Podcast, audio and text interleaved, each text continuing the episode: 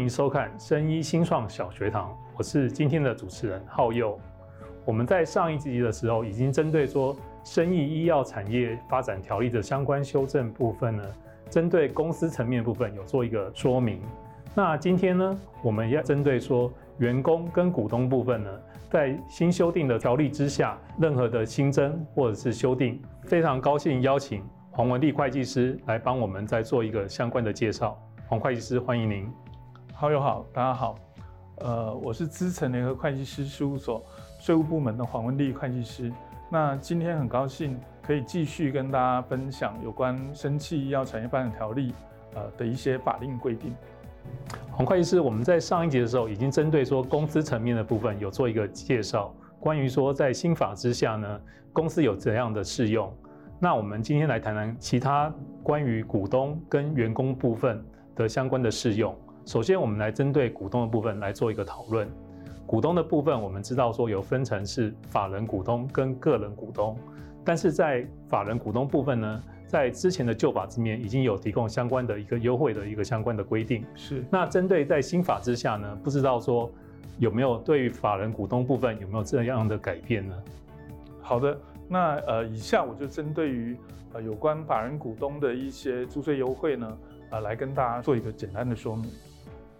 有关这一次法人股东投抵的部分呢，呃，我们这边也一样，嗯，对于原来的规定跟这一次新的规定呢，做一个简单的比较表，呃，在这边让大家参考。那我在这边呢，就这一次的一些新的规定的部分呢，简单的跟大家做一个说明。那第一个呢，是有关股东身份，那跟过去一样。呃，可以适用这个法人股东投抵的股东身份啊，包括了呃盈利事业，或者是你是创投事业的盈利事业股东，呃，两者都可以。那至于投资标的的部分呢，研发制造公司就是属于呃投资标的的范围。那需要注意的是，在这一次新增的呃规定里面呢，它把受托开发制造公司也纳进来了。但是需要注意的是，并不是所有的受托开发制造公司，就是 CDMO，它都符合股东投递的规定。呃，这个所谓的 CDMO 啊，它限于是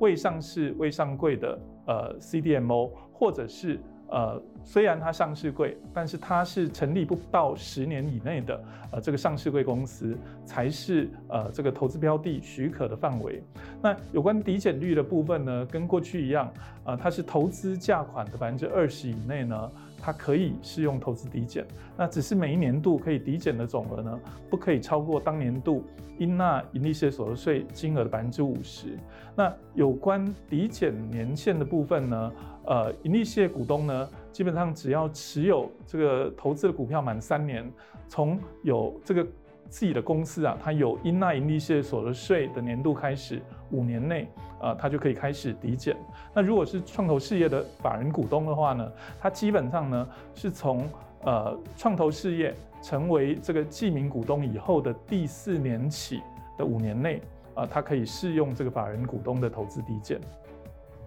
谢谢黄会计师针对说法人股东的适用做一个非常详尽的说明。那接下来我再想要请教一下黄会计师，针对说个人股东部分呢，不知道在新修订的法令之下，针对个人股东是否有相关的一些租税的优惠，以及申请这些优惠的时候，他必须要符合相关的怎样的资格？另外，针对说投资这些生医新药公司的标的的时候啊，是不是所有的生医公司都可以适用这相关的优惠？这一次生技医药产业发展条例的修法里面呢，呃，另外有一个重要的就是增加了有关呃个人股东的投资抵减的相关规定。那以下呢，我就针对于呃相关的法令规定呢，简单的来跟大家做一个说明。有关个人股东投资抵减的部分呢，是这一次在修法的时候，呃，一个新的一个一个项目。那呃，我在此呢就一些规定。啊，为大家做一个简单的介绍。第一个是有关投资标的的部分，那一样，呃，它区分成我们投资的标的呢是研发制造公司或者是受托开发公司。那如果是呃研发制造公司的话呢，第一个它必须要是满呃成立未满十年的非上市贵公司。那如果呢是受托开发公司的话，就是 CDMO 的话呢，它必须要是成立未满五年的非上市贵公司。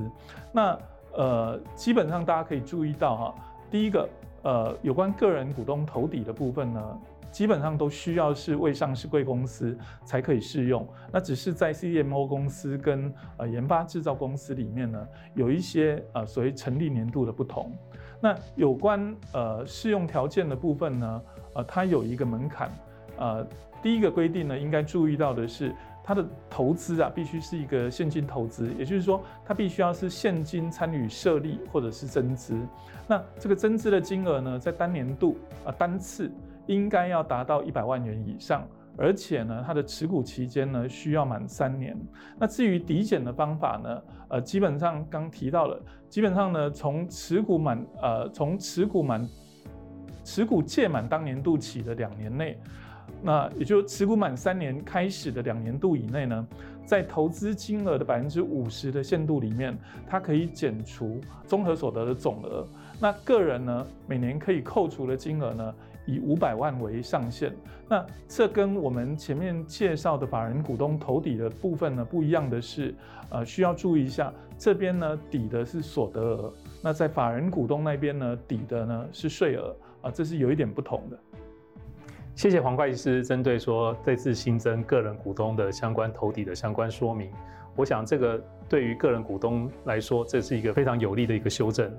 个人股东可以享受更多的优惠。那我们也知道说，生技公司一般对于说原始的那个创创业的团队来讲，通常都会拿一些技术来做股，来当做他们投资生技公司的一个相对的对价。那不知道说在新条例之下呢，针对这些技术股股东呢，有怎样优惠的一些措施呢？我们再请教一下黄会计师。呃，是的，呃，这一次生技医药条例有关呃这些技术投资人。呃，或者是呃所谓的呃专员工的这些租税优惠啊，主要的呢是跟产业创新条例里面的一些租税优惠的规定呢，让它一致。那以下呢，我就呃有关的租税优惠呢，简单的来跟大家做一个说明跟报告。呃，有关技术投资人奖励优惠的部分呢，呃，以下我们针对呃有关适用对象、标的、适用条件。还有呢，呃，属地课税的一些规定呢，来帮大家做一个简单的介绍。那首先有关适用对象的部分呢，基本上呢，它的定义基本上需要是所谓的技术投资人。那什么叫技术投资人呢？呃，大概有几个条件。第一个呢，它是呃，生技药公司呢。用生技药公司所需要的技术去抵充出资的技术入股的投资人，也就是说，他是以他的技术作价到生技医药公司的投资人。那呃，需要说明的是，这个技术投资人呢，他可以是个人，那也可以是法人。那标的上面呢，基本上呢，我们谈的是，如果他是用技术入股，然后取得的新发行股票，或者是呃认股权凭证。那适用的条件是什么呢？基本上这个技术投资人呢、他需要持有这个股票，而且提供了这家公司技术这个技术的相关的应用服务呢，累计达到啊两年。那如果符合了这些条件的话，那这个技术投资人呢、啊，他就可以选择采熟地课税。那所谓的熟地课税呢？它是可以选择依照转让时的转让价格，或者是在股票取得时候的时价呢，赎低课税。那当然，如果要选择采赎低课税的话，他就必须要在取得股票的时候呢，去适用所谓的缓课的规定。呃，对于呃所取的股票呢，选择全部缓课他的所得税。谢谢黄会计师针对说技术股东的相关租税优惠的一个介绍。那我想说，生技公司针对说员工也是公司一个重要资产。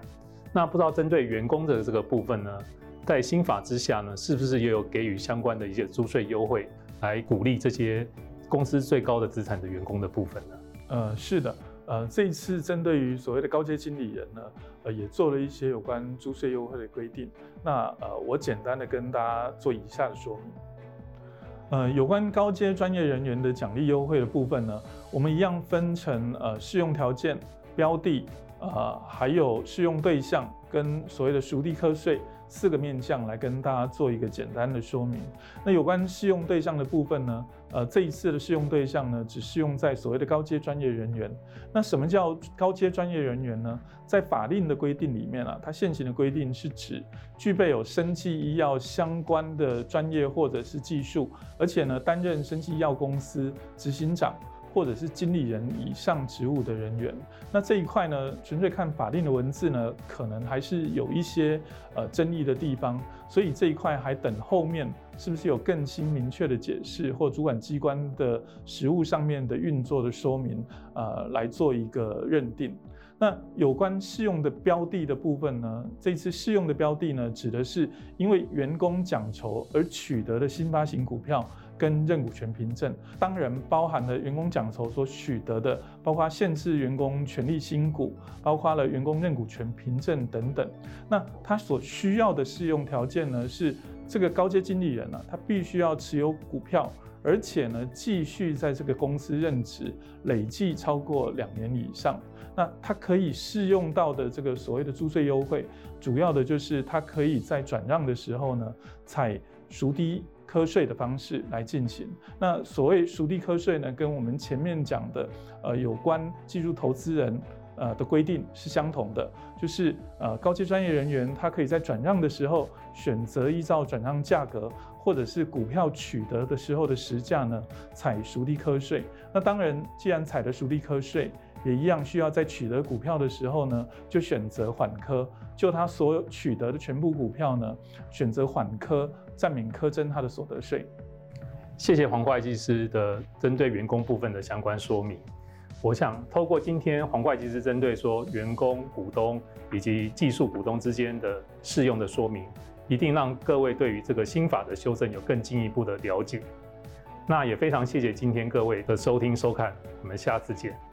资诚生技医疗服务团队协助业者从设立营运规划、募资、申请补助、建立制度到上市上柜、跨境合作、并购、永续发展等各阶段，提供财务、税务、法律、知识等专业的服务，